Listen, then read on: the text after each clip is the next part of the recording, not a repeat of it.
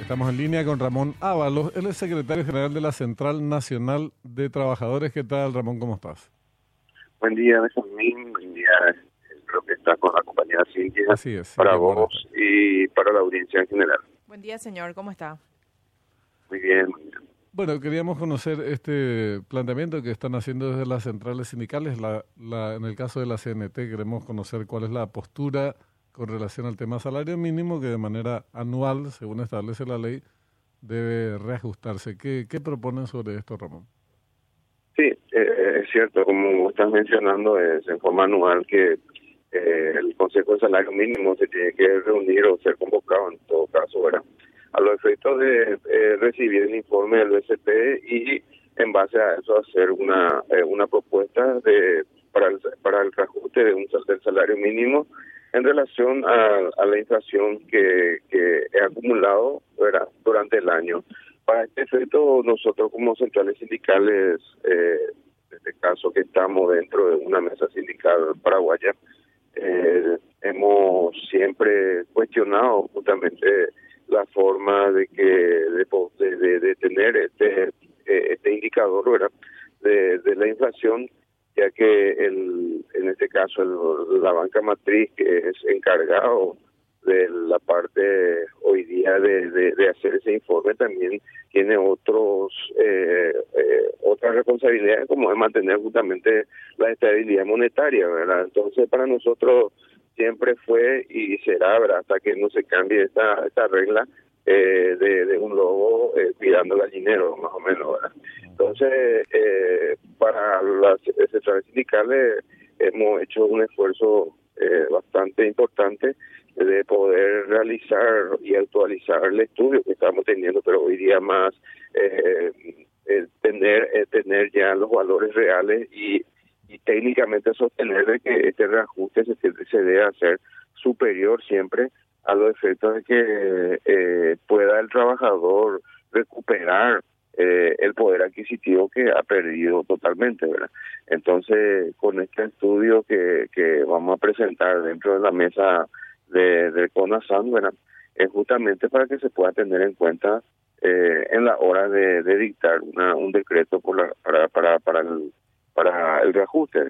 Eh, sabemos de que eh, de que si bien muchas veces no tenemos eh, dentro del, del consejo a sabienda de que cada uno eh, tiene que eh, tiene que defender sus propuestas verdad eh, hay veces que eh, la el estado mismo verdad eh, se empieza a ayornar a lo que a lo que a, a un lado verdad entonces para nosotros siempre para el trabajador es perderlo a uno siempre, ¿verdad? Pero por lo menos tener la posibilidad de, de, expresar estas inquietudes y demostrar de que técnicamente es eh, viable esa esa eh, ese pedido, ¿verdad? Eh, justamente lo que queremos hacer hoy día, ¿verdad?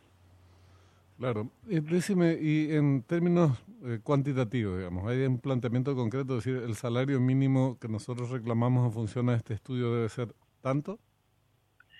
Y alrededor de 3.500.000 millones mil Uh -huh. Ahora, ustedes saben perfectamente que, eh, como vos decís, esa instancia de Conexam no tiene ninguna, no tiene mayor relevancia. Esto ya tiene resuelto de antemano el Poder Ejecutivo eh, y a veces encima la inflación se mide de manera arbitraria a la hora de establecer el te como criterio el tema salarial porque se toma la inflación promedio, no se toma la inflación de la canasta familiar que generalmente es bastante más elevada que el promedio inflacionario. Entonces, eh, ¿por qué no van a la discusión de fondo en el sentido de decir, bueno, y, y no solamente con el ministro del Trabajo que toca muy poco eh, digamos, en esta orquesta gubernamental, sino con los dueños de, del, del circo directamente, discutamos una política salarial. ¿Por qué se toma Total, este criterio? Como te decía, ¿por qué ese criterio inflacionario del término medio? ¿Por qué se paga después que ya nos absorbió la inflación parte del salario eh, y no en función a la expectativa inflacionaria como es en otros países? Si este año va a ser, en los próximos 12 meses, los próximos 12 meses, la inflación va a ser 5. Bueno, ahora ajustas para que te vaya absorbiendo a lo largo del año. Y no acá que ya te absorbió 7, 8%, ¿verdad? Y, y eso ya no te devuelve nadie. Entonces, ¿por qué no se hace esa discusión más amplia, Ramón? Bueno, dentro de esos criterios que, que me parece muy acertada, ¿verdad? Eh, nosotros hemos planteado esta esta discusión de fondo justamente, porque acá hay que tener en cuenta que primero se tiene que tener una política salarial y para ese efecto nosotros eh, planteamos justamente de que el, la medición que se haga para la canasta básica familiar, como usted dice, ¿verdad? que lleva por el porcentaje mayor o absorbe el porcentaje mayor de lo que es el salario mínimo de un instituto donde se pueda medir realmente de lo que es la canasta básica familiar porque porque allí está y algunos servicios que, que componen justamente la en este caso el, el, el, el qué hacer o el, el, el gasto del, del, trabajador, ¿verdad? No ese conjunto como me estás mencionando, porque el BCP lo que lo que toma como referencia sobre todo es el conjunto, es más, más de 400 indicadores que hace a la hora de la verdad de que no incida en lo que es la canasta básica que realmente el trabajador necesita que se pueda medir o por lo menos como vos decís verdad eh, de, sostener ese esa pérdida con, con eso verdad la otra parte verdad nosotros eh, también verdad con esto hemos dicho de que se tiene que se tiene que y esas son propuestas que hemos dado lastimosamente hasta hoy ya nos lo están escuchando verdad de, de propuestas de poder desindexar inclusive verdad el salario mínimo de aquellos eh, factores que hacen a que eh, el, el salario eh, mínimo cuando se reajusta tenga impacto también en otro en, otro ámbito. Por, e, por eso que es como como vos mencionás, es muy importante hacer una discusión de fondo, pero para hacer esa discusión de fondo necesitamos que la otra parte, en este caso, de a partir de, de los legisladores, a partir del Estado, de, en este caso del administrador, que es el presidente, puedan escuchar y, y tener esa eh, y tener en cuenta esta propuesta que nosotros le hacemos ahora. Sí, es así. Decime, ¿y cuándo se reúne entonces con Exam? Bueno, eh, la presidencia, como bien se sabe, tiene la el Ministerio de Trabajo. El Ministerio de Trabajo bien tenga los informes, eh, cuando tengan los informes necesarios, eh, ellos eh, nos convocan las la dos partes, en este caso, que es los trabajadores y, y el empleador, al, al respecto de, de comunicarnos cuál es, cuál es la inflación. ¿verdad? Bueno, y después vienen todos los, los argumentos de siempre, no porque si se aumenta el salario, eh, separa la posibilidad de desarrollo económico y el ah, crecimiento y toda la...